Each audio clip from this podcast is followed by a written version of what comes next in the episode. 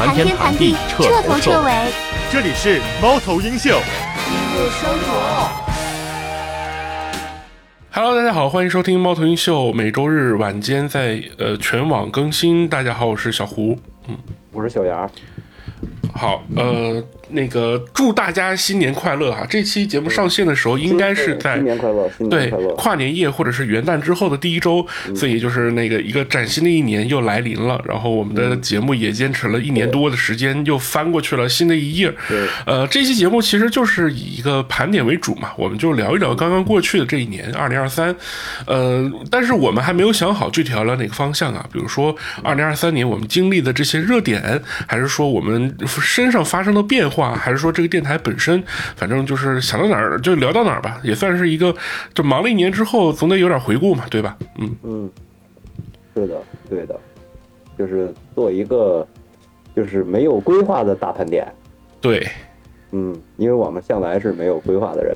嗯，就已经水了 N 多期了，我们五十多期节目至少得水了有二十来期，对吧？哎，这这期还是不想水的。对，还是想聊点儿对，但是每一期都抱着不想水的状态去水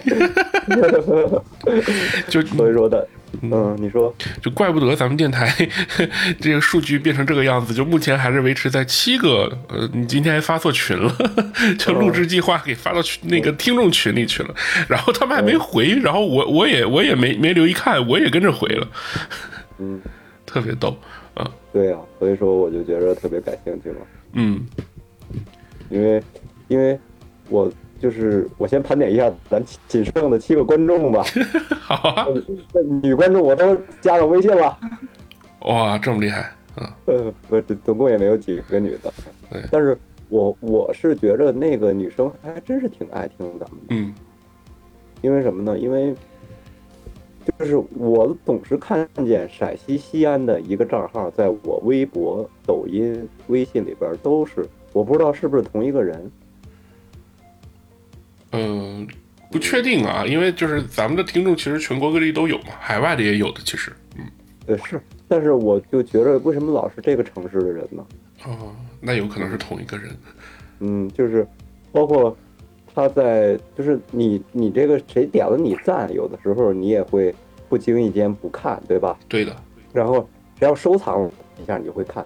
他还把咱们节目在那个我抖音上发的几个 title 的那什么，他把给点了个收藏。啊，嗯，那看来是真爱，就是很资深的，他可能就真的全平台都会去追踪，然后全平台然后都会去那个那个收藏，那确实是对我们的节目是很认可的，嗯，对，我就是我我也挺挺挺爱西安的。呃，对，呃，就是就是，反正我就觉着好像是有这么一个人，嗯，然后他也在咱们观众群里边，然后我也加了他微信，但是也没怎么去聊，嗯。嗯，就是新加的微信我也没怎么去聊，他倒是通过了，然后我一直也没怎么去聊。就我我其实是有一个一直有一个私心的，其实啊去年的时候我就立过这个 flag，我们复更差不多一年多左右的时候，咱们能有个几百个固定听众，对吧？然后也挺支持的，我们可以开个线上或者线下的沙龙，一起聊聊天儿。这个目标只完成了百分之几？百分之七。但是但是这个。还是还是慢慢来吧，这个玩意儿，你说你着急有用吗？也没什么用。对，还是要沉淀下来做内容嘛，嗯，对吧？就是，所以说咱们还是继续盘点吧。你有什么二零二三你想说的？我看你没少在微博上盘点呀，你这个话题就就够咱们聊好几期的了。对，我李鹏越好，昨天真的是录了有。呃，就是昨天我去延庆，然后去采访一个音乐人，然后回来之后就开始录这个音音乐人是谁呀？呃，马宇阳，就是唱那个就抖音上特别火那个，就是男女对唱的《稻江行》那个歌的那个男生。我不知道，你绝对听过，你绝对听过，就是这个名字你陌生一些。然后那个他本身是一个民谣唱作人嘛，嗯，科科莫萨瓦。呃，没没没有没有没有，是那种比较国风的那种，就是他他没有那那种，就是我觉得他的那个创作水平还挺高的，然后那个就就是原本我们是想说那个在北京找一个棚一起录，然后我想了一想去他家录，然后我就昨天差不多就折腾了两个一百公里，就从长营到延庆的农村，真的一百公里来回来回得有两百公里，四百里地，就是我一整天几乎都在路上，然后中间两个小时录制这样，然后就把这一期节目给录完了，应该这周就能上，就欢迎到第一台李峰越好我的另外一档播客去收听，呃，我觉得聊的还挺挺挺不错的。就是呃，算是一个新的开头吧。就是李猫头鹰秀其实几年前也采访过很多音乐人嘛，就是咱们两百期的时候盘点过，就是来过咱们节目的这些嘉宾，我想要重启这件事儿。那如果是不是音乐这边的嘉宾，我就把他都拉到猫头鹰秀来，咱们一起来聊。音乐这边的话，离梦越好，咱们一起来弄。嗯嗯，好，没问题，我 同意了。就是就就就是就是他们。就是还有就是我看你盘点很多电影，我盘点。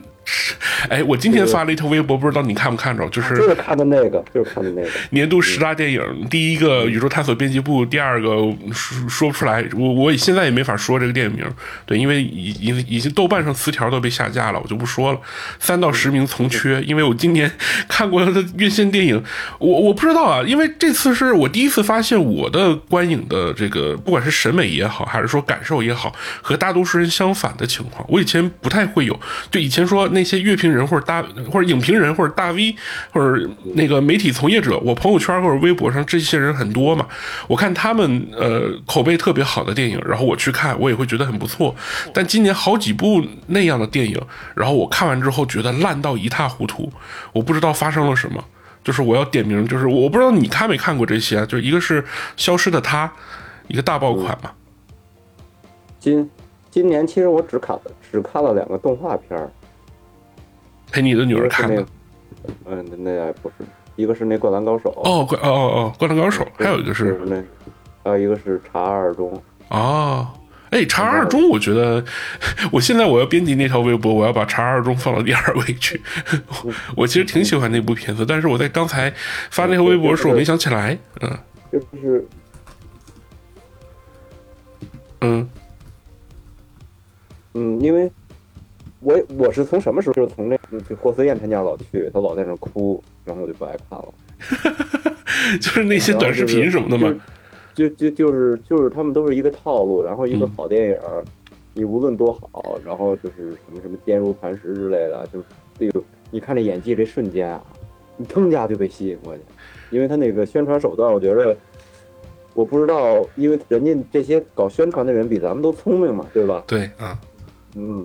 然后我不知道为什么，就是那个手段，当你看的那个电影的时候，也许你看那审美审腻了吧？他即使有那段，你也觉得不怎么样，嗯，就一般了，在影院里面看。所以说，我就觉得我一点儿这个看的兴趣都没有，因为我觉得电影是一个神秘的、保密的一个东西。嗯，就是我跟你小学说一件事儿，今今年我们这个上周日我踢球去了，嗯。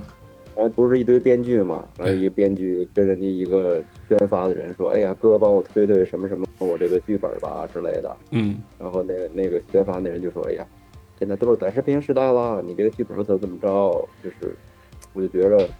突然间，人家说的好像是有点道理。对，今年这些电影宣发全都放在短视频上。就刚刚提到那个霍思燕哭成泪人的那个，或者是张艺谋震惊，已经变成一个梗嘛。再就是还有个宠物的，就是讲讲宠物的狗狗的那个电影，然后把现场就是每个观众牵来一条狗，然后过来看，然后那个镜头大特写，狗狗把看这电影看哭了，还上了热搜。我是在想，他们是不是因为光线刺激，然后眼睛流泪的呀？狗会。狗会有这种感情吗？我我在想，就是很夸张，而且很离谱。对啊，所以说咱们不是说，就是不是说咱们也本来就是乱盘点的，就是说，所以说这个电影，因为这个风不是说从二零三开始的，之前就开始了。之前呀，我还挺吃这套，为什么呢？嗯，比如之前我看那个《龙虎舞狮》也是在短视频平台，嗯，然后我还有一张就是那个那种说是那首映的票，但是呢。我又看了第二遍一个纪录片，你看第二遍你很少的。对。然后就是他讲的是香港的武行嘛，然后我是看到那个谢苗，其实那天首映的时候，谢苗就坐我前边的前边的前边，嗯然后我看那谢苗跟着掉眼泪儿，但是他掉眼泪儿啊，我能理解，为什么呢？也嗯可以吸引我，因为人家确实拍过香港的电影、对武，打片儿，拍那么多，跟李连杰呀，跟别人啊，对吧？嗯就是他确实拍过那么多，所以说这个感同身受的共，就是他都不算共情，他就是他就是亲身体验过嘛，对吧？嗯所以说这个我能理解，就是那个霍思燕那家，您也没拍，您老公也没拍，您孩子更没拍，您上那儿掉眼泪儿干嘛去呢？是，啊，所以说我就不理解的是这一点。就是你不怕哭，但就怕哭的假。对啊，就是说，因为这个我们老板给我们抽拍，我们得哭一下，我觉得这个是不是就是太那什么了？对，嗯嗯，所以我就一点儿都不会去因为他这个事儿感动，嗯这就是我觉得。然后这这首先我认为这个行径是毁了电影的，对，嗯，所以说我就觉得没什么可看的。是的。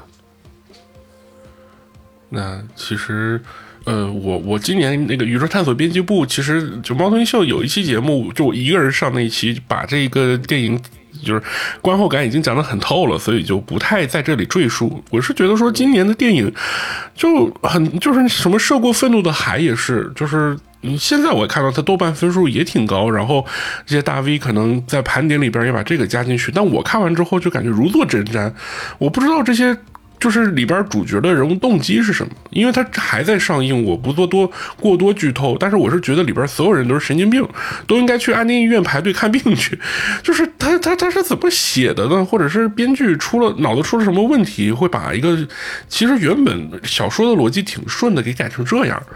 对，就是嗯，然后大家都一个劲儿在吹，就就骗了我一张 IMAX 电影票，哎呀，这都会是因为给改的呀？为了上映是有些东西是给改的，比如说，嗯、就是最近很多人关注的《甄嬛传》要放出全版，呃，对，没放全版的，是不是因为当初就没放全版的？是不是因为这个有些东西就是就是不让放啊？嗯、郑小龙自己不都说了嘛，他他能放的都是通过审核的，他剪掉的部分没没通过审核，不确定能不能上嘛。就是就是你你有的电影是有有主演，你就不会觉得失望。比如说，嗯我就相信张译演的电影，他自己那段绝对不会太拉胯。嗯，比如说黄渤，我也不会觉得太拉胯。对，知道吧？就是，既然既然你认为他拉胯了，对吧？就是因为我觉得还是因为在那个剧集里边，就是对，问题都是出在编剧上，我不我没有对这些演员的演技有任何苛责。因为嗯因为你你觉得就是就是你觉得它会有有些东西会上不了，这个嗯。东西不能深说，然后就删了，删了就不连贯了。对的，嗯，就跟咱们电台，比如说，当我就咱们只是这么小的一个体量的一个单位，对，当我当上期读书那个话题把小蛙那段，我们俩之后又录了一段，强行拉进来的时候，当然咱们也没好好剪啊，这这你必须得承认。嗯包括就就是最近一期，我让你最后给我放一个听妈妈的话，你也没放，就那个听妈妈讲过去的故事，你也没放。呃，哦那歌儿我我我我我那歌儿其实审核没过。这些这个那就是这这都是客观原因。就是我在强调的是什么？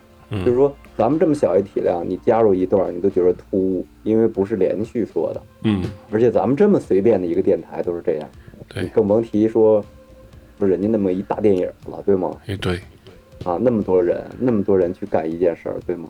嗯因为现在确实也不是什么电影的好时代，嗯就是我说的不光是中国，我说的是是是全世界。对，但是呃，好莱坞也一样啊。呃，但是呢，我看到了一个，哎，其实也有也有一个好电影啊，我推荐大家去看，我就不剧透了。嗯叫《复都青年》，大家可以去看，台湾拍的，嗯吴康仁演的，大家可以去看。啊，对，今年那个金马奖他拿他凭这部电影拿的影帝嘛。嗯嗯，《复读青年》我还没看过，但是我看的有有有人是说，呃，也是剧情的那个，就是就悬疑这条线上，他的故事铺的比较简单，呃，但是吴康仁的演技是很好的。嗯，是金马奖影帝的电影。我我我要说的是什么呢？就是现在一个电影把故事讲好，嗯，我就认为是好电影。就是我现在就是这对这个评价极低，就是就这对这个电影的这个，其实我这个审美的这个角度是低的，嗯，不是高的，一点都不高，就是能把故事讲好，我就认为是一个好电影。包括就是我觉得现在会讲故事的电影人在台湾，不在咱们这儿。嗯嗯，因为咱们太多的时候是在铺设场景，而不是在铺设故事。嗯，我同意。那那金金马奖那那天颁奖礼，我我看的时候，我是觉得，虽然就是大陆的影片都没去，就是正经影片都没去参参展嘛，然后上的都是像《我和鬼成为一家人》这件事这种片子，然后《复读青年》这样的电影，其实可以成为那个大赢家。因为很简单，剧情特别简单，然后你就是包括他们前两年那个《阳光普照》，嗯，包括。我不认为就是什么血观音是什么特别好的电影，因为它就是铺的太多了，场景铺的太多了，然后那些铺的太多，我不认为它是最好的。但是能看，我也没认为它不能看。但是比如说《阳光普照》啊，那些什么什么什么，我同学麦丽丝啊，还有那些还有那些还有那个那个那叫什么来着？就那个特别有名那口哨那个叫什么来着？口哨那个，嗯，就那个台湾电影叫什么来着？特别有名那个口哨的那个《军中乐园》。不是《军中乐园》也是一个好电影，还有一个就是《大佛普拉斯》啊，《大佛普拉斯》啊，那哦，你说那个音乐呀？对，烩面菜那个音乐口哨，对对，是那那个《大佛普拉斯》。就是我感觉，就是兜兜转转，包括台剧也是，比如说台剧是特俗的电视剧叫《做工的人》。嗯，就是我感觉，就是人家都是把故事讲清楚了，也没有什么宏大的东西，就是它哪怕宏大，人家当然人家有天然的地理条件，比如说咱们也是把故事讲清楚了，悬疑很简单，叫《漫长的季节》，它是，像你说它宏大，其实它挺它挺费钱的。你像它为了搭建那些就是老工厂的样子，它得去昆明，然后找个地儿去拍东北，对吧？嗯。然后呢，就是你看那个，就是没准台湾的这些景色，它这几十年不变，都是那些老建筑，它不用去搭出一个来，它实景就可以，对吧？所以说，这个是人家天然的优势，不是人家那什么，不知道咱们似的。哎呦，你要想，你说你在三环，你怎么拍出这个这个沧桑感来？你我天天昨天我还走走了三环一圈呢，这这那那好家伙！那那那那那个大酒店，那个那个那什么，那个那那个中央电视台，我怎么能拍？都拍不出来，都是现代感，对吧？对，尤其尤其北京的这个建筑，就是路特别宽，然后建筑也特别高大，嗯，它跟台北是反过来的。你没有那个劲儿，你就没有那个，没有那个那什么，没有那个没有那个故事性，所以说你就是只能搭场景。嗯，为什么？为什么？狂飙就是在那个场景中，在广州一个二线城，呃，对，二三线城市拍出来的那个情况，因为它还是有那些东西呀，对，对吧？北京几乎没有，对吧？嗯，北京你就哪怕我最熟悉的顺义，我也没感觉哪儿是有那个那什么那个劲儿，都挺新，都挺新的，是，嗯，所以说我就觉得，哎，还是挺有那个感觉的，嗯。对，所以就是，呃，国内的这个电影其实有一些场景，它真的是，就尤尤其大陆有一些电影的场景，真的是，呃，算是搭不出来吧。就只有在台北或者他在台湾才有他自己那个味道，或者是他独特的那种气质。就气质这个词其实挺玄妙的，就是你很难说得上来是啊，因为我做了什么事儿，我搭了个景，它就有气质，还是说我找了特定的演员，它就有这个气质，就是就是这个事情很不好说，但但它就能做出这个味道来啊，就像一个菜，就是锅气这个事儿，它并不是说那个，但是现在那种预制菜有那种锅气香精嘛，那闻起来像那么回事儿，但是就是你做真实做出来的和那种用模模子刻出来的总总归是不一样的，嗯。嗯。所以说，就是我就觉着，好像就是讲讲好故事就是一个好电影。嗯，对。啊，他，他就是特别。现在咱们都是讲不好故事，讲不好故事吧，又没拍出那个晦涩难懂的文艺感来。对，主要 是我们这边的故事总觉得还是太套路了，就是女角色总必须得谈个恋爱，必须得有一个梦想当中的男性，然后男男的好像也是很刻板的那种，就是呃不够复杂，人物不够复杂，或者说是人物太太悬浮了，不太像是我们生活当中旁就比如说呃地在地铁上在车里就会碰到的那种人。包括我这两天老逗的那个陈创，我们老在微博上瞎聊。对，就是，比如说他这个三大队，嗯，然后那个有一个老师，有一个老师就是我们共同认识的一个文化产业的老师，嗯，然后叫欧阳志强，正在考创作。我不知道你知不知不知道，就特别在微博特别有名。对对对，我我我没关注，但是我知道这个人。啊，就是这这个老师就是。他就是我老想把他拉过来跟咱们聊一期这个那什么嘞，就聊一期节目嘞，但是他一直没时间。包括陈创那期，我也想把他拉过来聊一期，但他也没时间。嗯，然后他就是，就是我们经常去聊的那些，比如他说在陈创里边演父亲，虽然戏份很少，但印象很深。其实那段就已经反复被在短视频上营销营销了，在三大队里边。嗯，但是呢，就是。就最适合的角色就是他的特征是垮，广义上的垮，身体上和精神上，对，什么崩溃、麻木、浑浑噩噩、随波逐流，这些都算。期待陈创有一天能演阿 Q，其实他演福贵也这样，嗯，他整个垮。其实他演那哮天犬倒没那样，他还稍微端着点，因为他演的不是人嘛。然后那陈创在里边就跟他聊，说我就不能演个贾宝玉吗？然后我我我紧着跟着一句，我说就不能演个西门大官人吗？然后就是我们经常在微博上就是乱斗，因为我还是一个，我觉得我还是一个微博的资深用户吧。因为虽然他已经已经不是那个平台了，嗯，你知道吧？它已经不是第一社交媒体平台了。对，嗯，因为我感觉就是在微博上我发个东西，还没我在朋友圈嘚瑟一下。收到的点赞数吧，嗯，我但是朋友圈里都是熟人，其实有的事儿我不想让熟人知道，嗯，但是就是我们经常在里边瞎逗着，就是说我要说的是陈创这段老被反复的在短视频上，哎呦各各种来去的夸，其实你要说你说损着点吧，这没准是人陈创老师一个行活，你知道吧？是，呃，就是会演，你甭管怎么着，我就是会，我就是会演戏，对吧？对，但是反复给营销，哎呀，他心中的愤怒啊，他那些无奈，我觉得这些太腻了。我应该是上电影院中有我自己看电影去发现的东西，让你在那上给我营销出来了。我觉得这就是端给我吃的东西，其实我往往是不爱吃的。嗯嗯，就是这样，我就觉着这个，所以说电影的感官程度就下下去一堆了。是的。说就是，我觉着特别特别腻。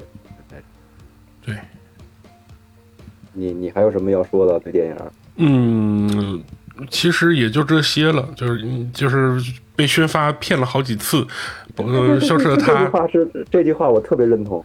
对，真的，真的，我我我以前看电影的时候，真的，呃，可能我我心里有数，它是个好片或者烂片就是看一下它的预告片或者看一下它的这个阵容，我大概能，或者是导演，我应该就能知道。但是现在有好多那种给我看，就是我的不管是在哪个认知之内，它应该都是一个很好的电影的这种片子。很简单，就是说这电视剧要是辛爽拍的，我觉得还行。嗯，然后然后要是这电视剧要是就是那谁拍的还行，但是尤其是。这两年这麻花，然后你你说得坑了多少人？对。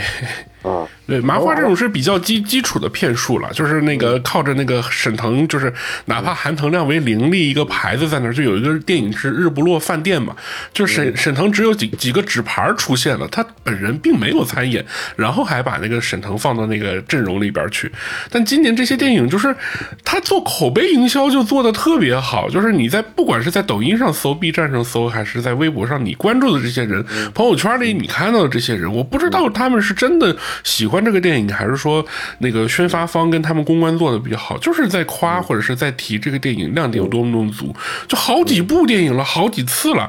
就消失的他是这样，然后涉过愤怒的海是这样，还有那个河边的错误也是这样。我都觉得这些电影非常之烂，烂到就是我我我甚至觉得可能并没有到一个很成熟的完整的作品的程度。就河边的错误那么多人都在吹，但它分明好多场景它对焦都没对焦上，是非常基础的胶片运用的错误。我看的时候眼睛眼睛就一直在揉眼睛，你知道吗？就这种电影是为什么能拿到这么多亿票房的？就我非常难以理解，就是不不知道是我变了，还是说 这个今年宣发做的更具欺骗性了。一直很想知道这个问题的答案，这也是。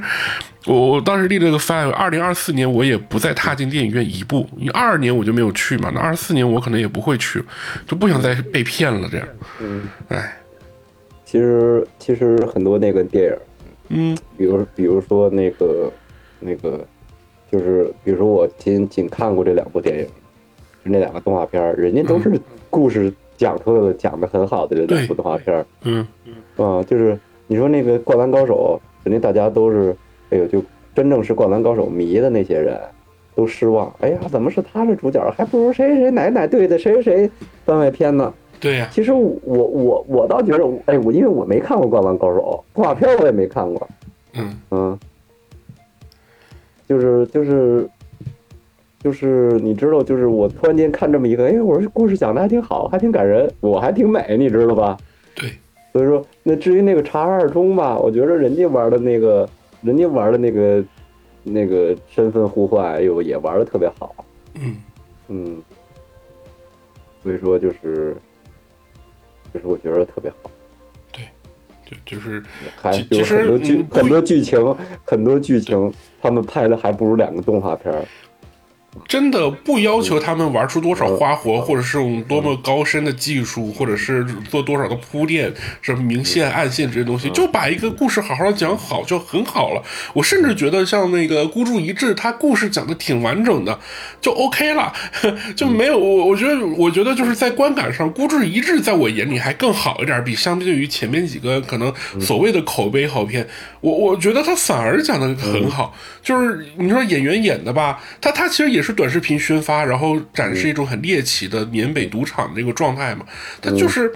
就是有啥给啥，就这个东西就很好。然后最后大家也都能想得到啊，警方把他们一锅端，然后每一个人物都他都展现出一些这种什么坏人有一点点那个良知未泯，然后好人也有一点点误入歧途这种，或者是迷茫的这种，就是就是该演的都演出来，然后该交代的都交代出来。我虽然他其实挺套路的，但是他本身拍的也不错，就是就是就是现在就是这些人就玩这个套路都玩的。挺一般的，我是觉得是这样，所以说我觉得，我突然间就理解了很多人，就是很多我的同学们，突然间就说：“哎呀，我想看书了。”我就为什么理解了他们要看书了？因为实在电影，嗯。实在是电影真是没意思，太垃圾。嗯，对对，因为确实就是今年这这个情况让我是觉得，你就别的领域不这样，就只有电影这件事情骗了我好多张电影票了。就有这个钱，我去看一场演出，就就比比比这高兴的多嘛。嗯，对呀，就是，哎，对，你说这演出了，我就提一句音乐啊，然后你们要想听音乐，就去那个电台去听，离鹏越好。对对对，就是那个。卢庚戌在一个演唱会，嗯，突然间提到了朱令，说那是我同学，我们在文艺培训班跟他在一起，然后今天他去世了。我说一生有你之前，我觉着，我觉着清华就是清华，你无论如何从人文视角，从那什么视角，清华就是清华，它就是比别的大学好。对，真的，我就。就是突然间我就想说这么几句，我不知道为什么有那么一条微博，其实就是讲大概就讲了一下，侧面讲了一下朱令这个事情发生之后，清华的很多校友，然后为了去查询真相，然后为了尽可能帮助这个朱令做出的努力，虽然结果上大家是都看到了，但是他们做出的努力，我看了一下，反正转发量也很多，挺感人的，也可以放到 show notes 里边，我我我那个分享一下，对，就是你觉得不是，我就觉得。关键那个瞬间，包括那个卢庚戌那个举动，我觉着太感动了。对，太牛了！我真的觉着，就是很多时候你会感觉，这个这个这个地这块地方是不是良知没有了？但是你突然间就会有那一小小的那一道光，告诉你这个地方还有良知。是有的。嗯，包括就是包括包括我们的同学，有时候聊天的时候，就是突然间他说：“哎，我是我是那个那个破产中国知名破产房地产商。”嗯，你也知道是哪个啊？就那个那个女孩说：“哎，我们那阵儿也做房子，也卖房子，但是说卖出去的房子，有的时候那些人可能也烂尾了，说还挺对不起人家的。虽然他也不知道我是谁，我也不知道他是谁，他觉着虽然他经他的手去卖出去了，他觉得挺，我觉着就是真的都会有那一个信念。其实他不是罪恶的，那个老板姓许，那个老板是罪恶的，对吧？对。然后关键那一瞬间，我感觉人还是有那一丝丝的光亮。当你在看不到任何的希望是的，嗯，嗯，所以说我就觉着这我还挺感动。啊，跑题了啊，又跑题了。没关系，这这个盘点盘的也是这个这个今年发生的大事儿嘛。朱令案，反正这几天咱们大家也很关注，就是所以说我就哎，就是画了一个逗号吧，就是这个可能永远没有一个结果了。嗯，其实很简单，故事也很简单，大家也都知道是谁。嗯，但是，就是更深层次的，为什么两个女儿都去世了，是，对吧？嗯就，是就是更深层次的东西，我也不想讨论，是不是结仇了呀？父母，你就突然间我就感觉到，就是说他有两个女儿，你当你熟悉这个事情的时候，对吧？是的，都是那种，如果按这种就是封建迷信说，都是横死的，对不对？呃，对，嗯，你你你你说，你说到底是不是父母得罪人了？这条线也没人跟，对不对？是的，啊，所以说，哎呀，就是迷雾特别多嘛，嗯，嗯，就是就是这样，我就觉着，哎，就是，哎，反正就不说了吧。这种，反正我就觉着，还是卢庚希那个，那个还是挺让我感动的。没错。嗯，还有什么要说的？小伙有什么要盘点的？嗯，我们就来盘点一下我们今年做的这这一些节目吧。就是今年反正也更了有五十一期了嘛。你你觉得，呃，你自己做的最好的那一期是哪哪一个？其实我觉得自己做的最好的那一期，其实我觉得这个播客啊，嗯我先给自己定个义，嗯我觉得就是大致商量一下，不要去给他写什么什么稿件什么的，不要去那种准备，不要去刻意的去准备。其实每期我也想去准备，比如说我 我准备了，就是准备了谢苗那期，当然也效果也不错，对吧？就是没有抓热点，它也效果也不错。我准备了十个问题，然后衍生出什么什么之类的。其实每期有嘉宾，咱们都是那么准备的，对吧？对，然后就是我觉得我说梅西那几期我还挺过瘾的，嗯，就是从我自己的角度，因为这个玩意儿你要不自己不嗨的话，你说你怎么能感动别人让别人嗨呢？对，就是首先你自己也要聊聊开心了嘛，就是对一直想要聊下去，那种感觉出来的时候，哎，这一期节目可能就成了。对啊，就是你自己不嗨的话，你怎么会？至于别的，比如包括有嘉宾的陈老师啊，因为那期是联合录制的，所以说嗯人家经验丰富，有的时候也是郑老师在带我们嘛，对吧？所以说那个我倒没觉着是有多精彩，包括它里边说的那些话被短视频平台用了，我也没觉着有多精彩。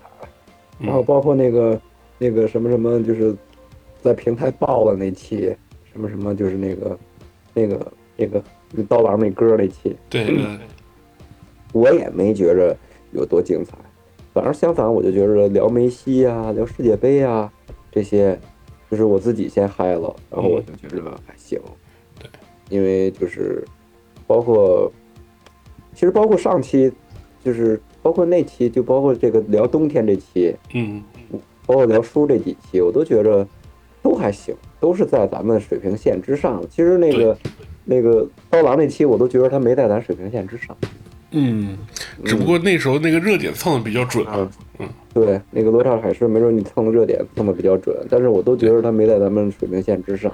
嗯，嗯，所以说我觉着也不知道为什么他就那么多的人去听。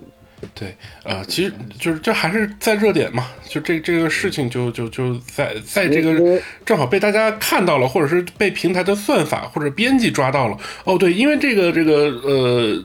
这期节目是就是荔那个那个那那个，呃，刀郎那期节目是被荔枝的编辑人工推荐了，所以其实流量是很好的。嗯，对，就是我也不想让他人工推荐，因为我不想让每期节目都变成那种。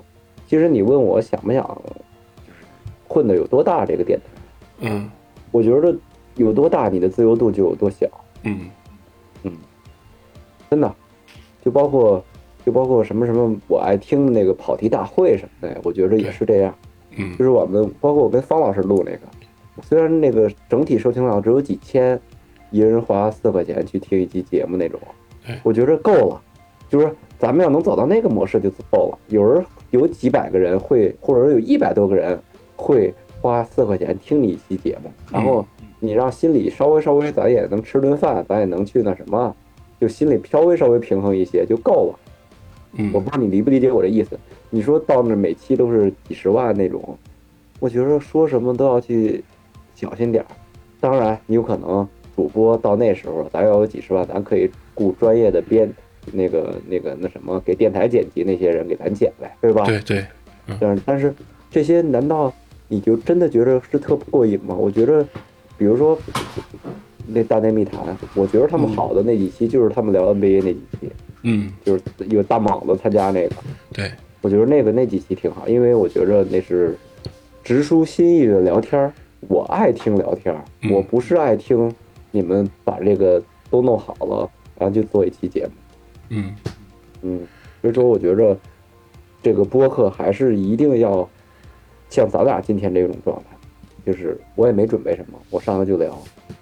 比较惬意，然后同时呢，就是也也能够聊得过瘾嘛，这个事情很重要。嗯嗯，就是我也没去，只只不过我不该说的逼掉，对吧？嗯当我不想表露我在哪儿念书，不想表露我在哪儿工作的时候，把它逼掉而已，对吧？，对，嗯嗯，就是别的我也不会踏那个线，嗯因为踏那个线就不用我逼掉，这整个就我们这玩意儿是直接铲除掉，对吧？对，嗯，所以说我就觉着就是那样的话太小心翼翼了，太是我就是预制菜嘛。我觉得那些节目就是预制菜嘛，虽然人家都很牛，但我觉得是预制菜嘛，对吧？嗯就是你做个开口的东西，其实你也要不断的去充实自己。是的，比如说，我最近充实自己，你知道充实自己的内容是什么吗？嗯，就是是怎么充实的呢？就是李连杰那套嘛。我不知道你懂不懂。李连杰那套被谣传去世吗？不是不是不是不是，就是李连杰那个书我拿到了吗？哦最近最近我在充实自己的就是李连杰那套，我所有的身心都是在沉浸在那里边了。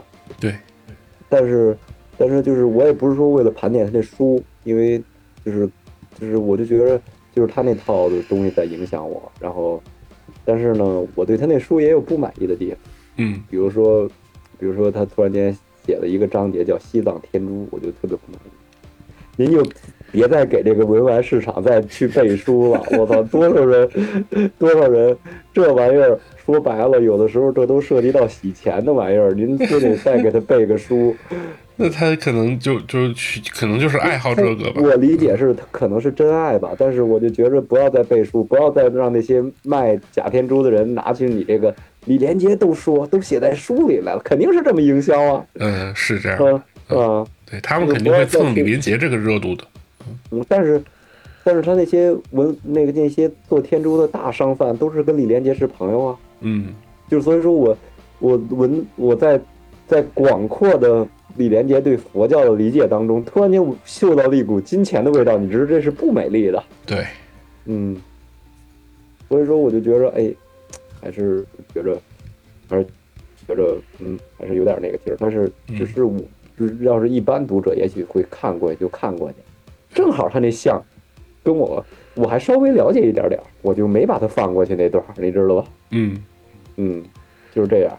但是呢，始终是在他那个情绪共情中去完成的，因为比如说，呃，我会看他一两部电影啊，听着他那音乐看书啊，我就觉着就听着他那些经典的他那些武打的音乐看书啊，嗯。那背背景音乐嘛，我就觉着哎，这个共情是在里面的，我就觉着还是真的最近还是受这那个书整体来说是不错的，对。在名人传记里边算是不错的，嗯。嗯，他也辟谣了一些东西，所以说我就觉着还行，还行，嗯对。但是他不好买到，嗯、真没有直到不好买到，你还要偏要去买那个值的程度上，但是它本身也值得一读，对吧？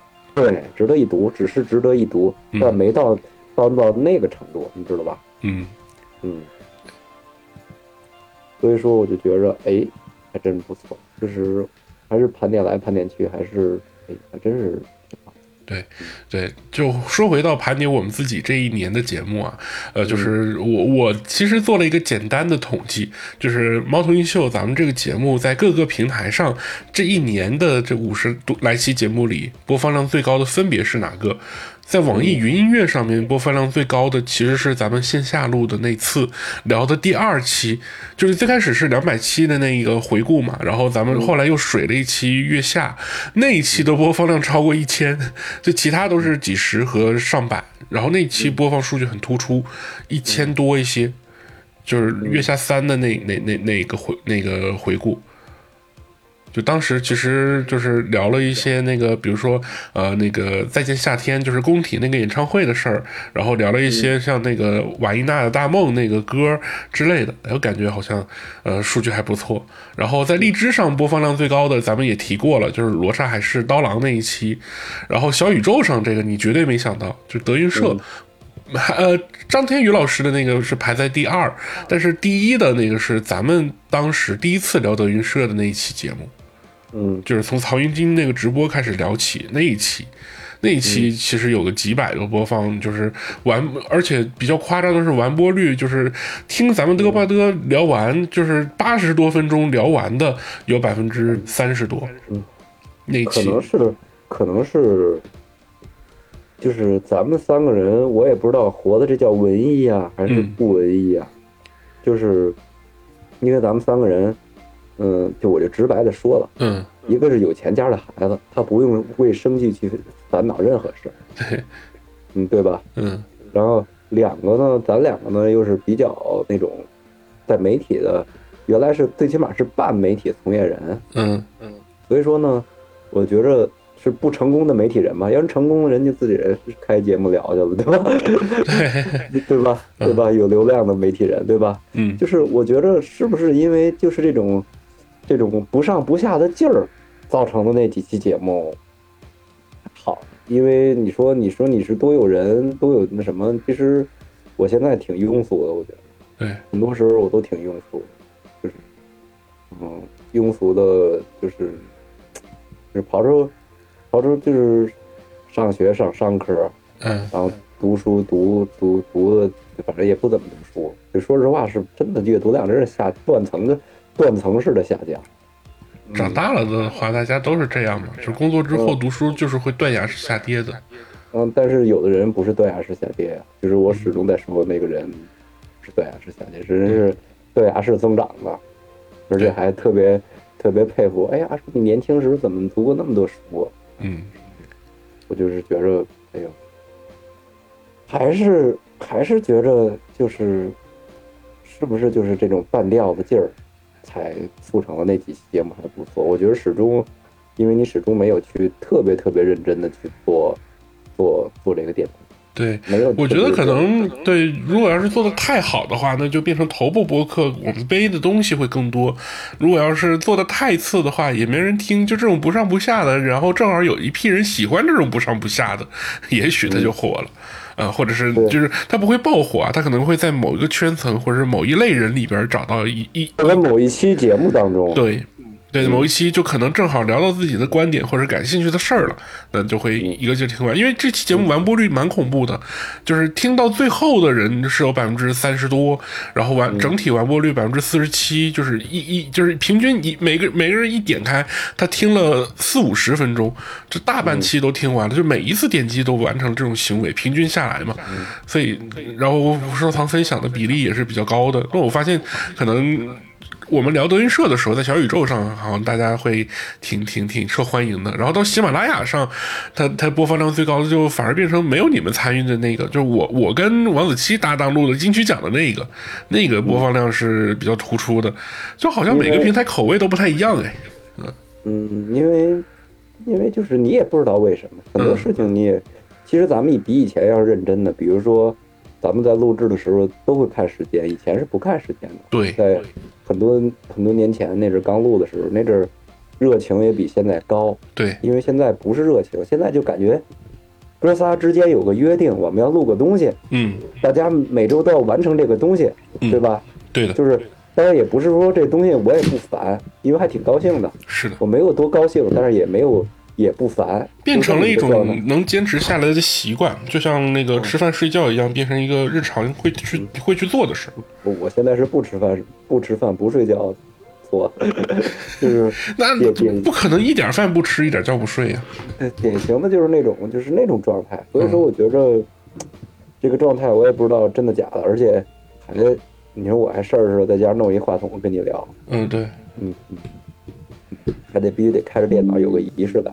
那电脑经常都是不开的，是，就是我觉着还真是有点那个什么的那股劲儿，就是有点那个，就跟以前还真是不一样。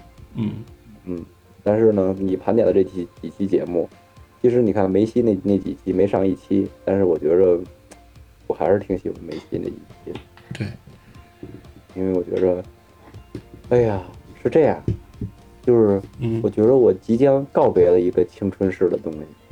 那就是梅西，嗯，无论如何，你你也是要告别，因为他都不在主流联赛踢球了，嗯嗯。虽然我到现在为止我还是喜欢足球，但是你没准就即将告别他了。就是长大之后，你对待一个曾经特别喜欢的事儿，我我对待音乐也一样。就你长大之后，你不会那么疯狂的去追他，或者说是，哎呀，我要向他学习，或者是作为榜样。你你会更加冷眼的去看待这个事儿，但你会一直关注他，你会你还是为他为他高兴或者为他怎么样？其实我还是那么疯狂，嗯，因为因为我就是还是会买他的衍生品啊，因为现在比那阵年轻那阵条件要好多了，嗯。就是我还是会买他的衍生品啊，还是依旧是如少年一样。比如说，我刚才说了，说是有个那什么嘛，就是没准是有钱家的孩子，就没没准就过了那个劲儿。我是没钱家的孩子，对我还是会去哎为这个事儿去。我经常，我以前原来只是就是盘点一下我自己吧，以前我只是买老队服，嗯。现在我都买老训练服，那种帽衫呀，什么之类的，就是那种不是这个赛季，都有可能他这个赞助商已经换了三波了，我还是买最老那波，然后还有我还会去买那种，我觉着，哎呦，就是就是我自己的审美就到这儿，真的就到这儿，对，就是一点都没提高，包括包括你说，包括那天我在家翻了翻了磁带，嗯，我依然觉着那阵儿的唱片做的。封面，就是九几年、两千零几年，要比两千一几年做的好多了。嗯，我依然是这么觉着。所以说，我觉着还是也不知道为什么老是在那个时代中走不出来，包括文艺作品啊，这些都是就没有与时俱进。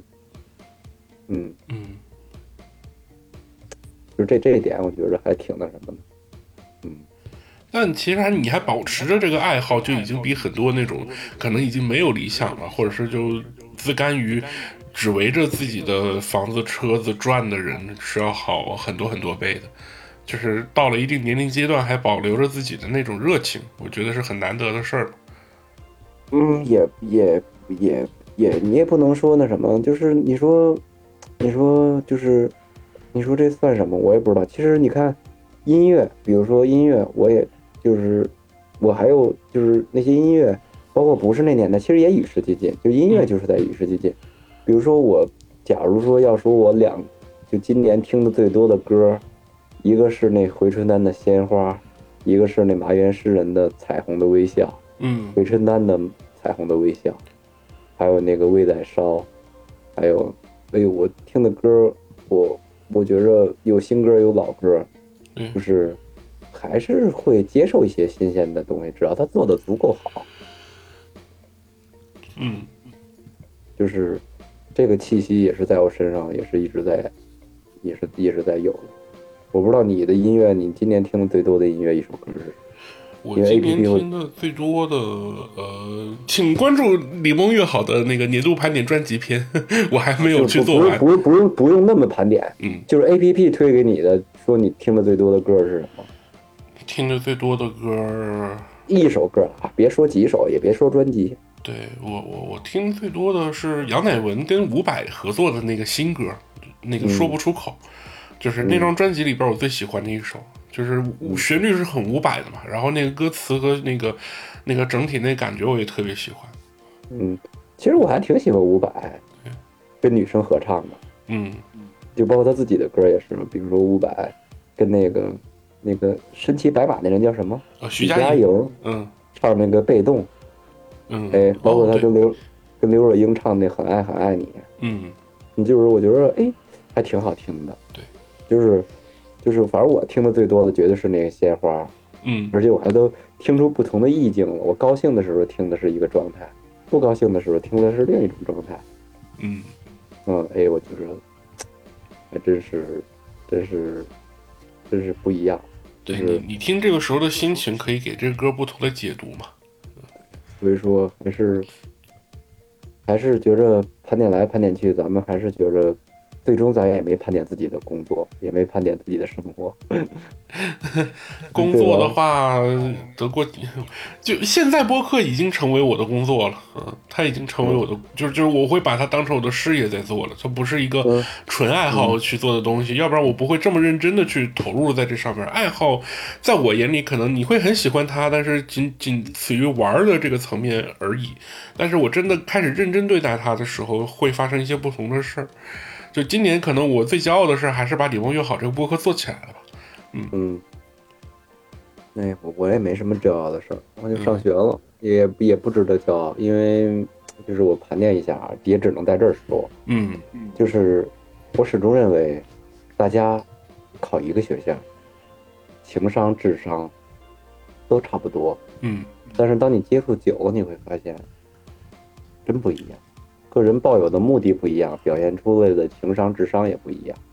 然后就是因为回到校园，总归回到那个环境还是高兴的嘛。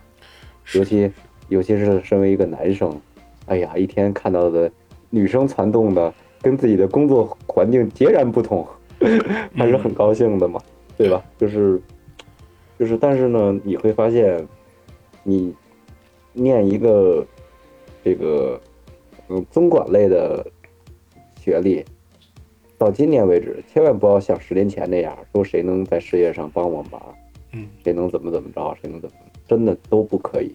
只是在那儿念一个学历，有一帮同学，有聊得比较好的，你你跟人家关系好一点；聊得比较次的，你可以无视。嗯就是这是我今年的一个感受，因为我觉得我就够 low 的，怎么还能比有比我还 low 的人呢？就是就就是哎呦，就是挺逗的，我感觉就是特别特别逗，就是你感觉哎呦，突然间回了校园还是那么逗。这是我今年的一个感受。工作上我就不提了吧，工作挺没劲的，嗯，谁谁老在这儿，谁老在这儿分享不快乐呀，对吧？反正我，哎，就是大家都一样，大家其实都一样，就是你你你这一年过来，或者是这一个阶段走过来，有一件事情你做的很开心，或者做的很完美，或者说有很大的进步，我觉得就很好了，很成功了。就是现在可能人们就是一。不要求，比如说一定要啊多么多么事业多么圆满，然后家庭也多么圆满，然后各种东西，没有人能做到所有的技能点全都点满的，有那么一项做得很很好，然后我觉得哎，我问心无愧，或者说是我觉得没啥遗憾，或者是那个我能看到一些进步的空间和希望，就很好了。我觉得这已经就是胜过了，就你能找到他的这个积极的点，就已经很有意义了。所以我觉得没关系，就公就总总会有一头是瘸腿的，我是相信这件事儿。嗯，就是我不知道你会不会这样，我就是有一个东西，我老是我老是就是有一个事儿鼓励我去干干干成的一件事，比如说我买了个最近我这就是无比。我就特别现在就是欲望低到什么程度，你知道吗？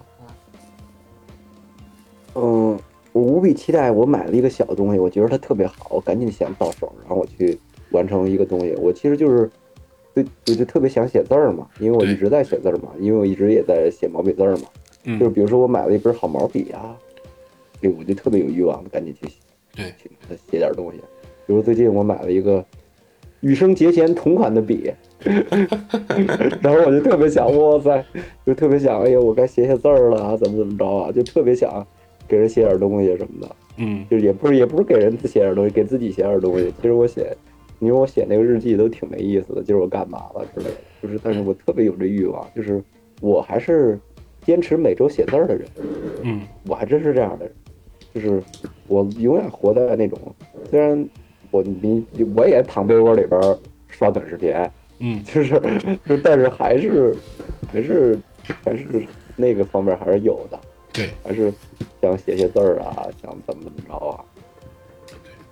有一些自己的可能独立于短视频或者是这种手机信息之外的爱好，我觉得也挺难能可贵的。就大多数人都整天泡在上面了，我觉得很。其实我挺感谢播客的，如果没有这些播客的话，我。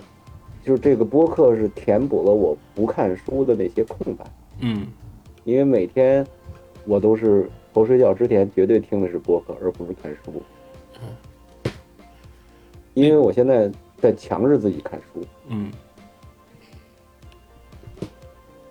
我觉得哎，但在我的体验而言，就是我前两天那个李梦玉好拿了奖嘛，然后我还那个发了一条微博矫情了一下。就是我突然想到的一件事儿，就是第一，我我坚持做播客跟你的理由是一样的，就是我觉得它是一片净土，就是能够我表达观点的一个方式。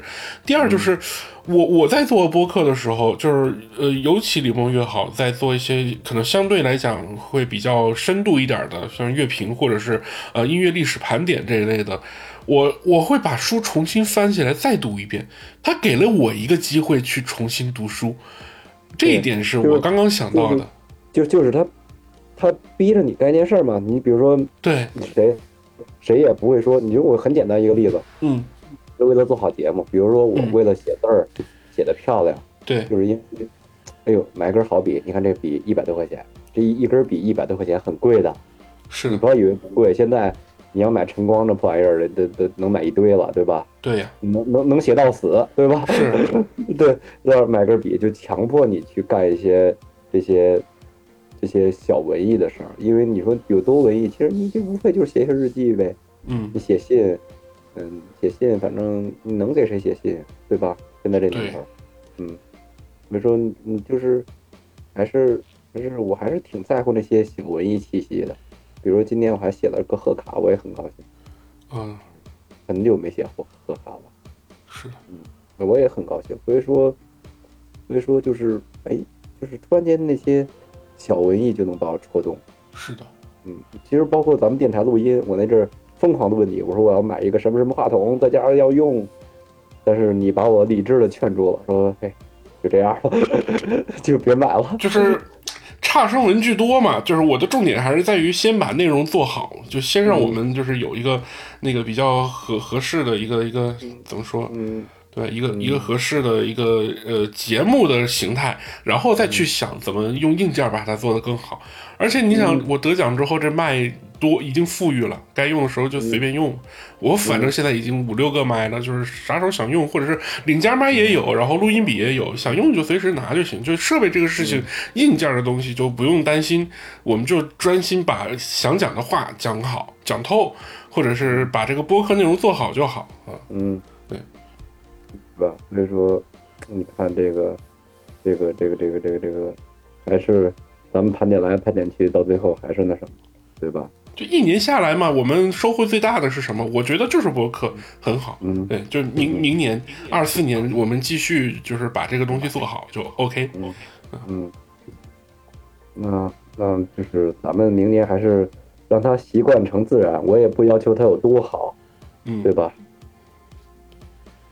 就最起码别还是只有七个听众就行，再多多来几个，然后大家互相能聊聊天交流一下，我觉得能做到这个程度吧。嗯。嗯，行，嗯，那这期节目就到这儿。咱也咱咱盘点的多么凌乱。其实没有很凌乱啊。最开始的时候，我们起了个引子，就是电影，然后在之后我们聊了聊看的演出，然后又聊了聊那个咱们自己播客，然后还是俩维度，一是平台播放量最高的，第二又是我们聊了一下我们自己录的最满意的。我觉得挺清晰的了，就是其实也是能顺下来的，这个过程也是要比以前那种东一锤头西一斧头要好的。我我是这么觉得，尽管可能这一期两个人聊会稍微深一点，会稍微没那么活跃一点，就没有那种岔的过程，但我觉得也不错，啊，嗯，小猫，对吧？这可以不是，别老差两百多斤大力士也没什么劲儿。一个梗玩几次，callback 两次就好了，callback 四次的时候，大家就会觉得烦。对，嗯嗯，找找点新的梗出来，而且两百多斤大力士又变成两百多斤肌肉男了。教练跟我说，这这也是今年的一个盘点吧。我就我我鼓足勇气去健身房这件事情，我感觉自己的力量提升，嗯，是一个还不错的。杰森斯坦森了是吗？头发都给练没了是吗？呃，秃呃不知道，变秃了又变强呗。嗯嗯嗯嗯，那咱们就。到这儿就到这儿，行，那那希望大家也和我们一样，在过去的一年当中找到一些让自己。呃，欣慰的，或者是一些很好的、积极的意义，同时也希望大家都拥有一个更加顺利的、更加开心的、更加自由自在的二零二四。嗯，那这期节目就到这里，然后最后再祝大家新年快乐。我们这期节目反正不是元旦上，就是元旦第一周的那个周末上，然后那个也快过年了，呃，也祝大提前祝大家过年好，然后那个那个这个冬天多注意保暖。行，这期节目就到这样，好，拜拜。拜拜。好。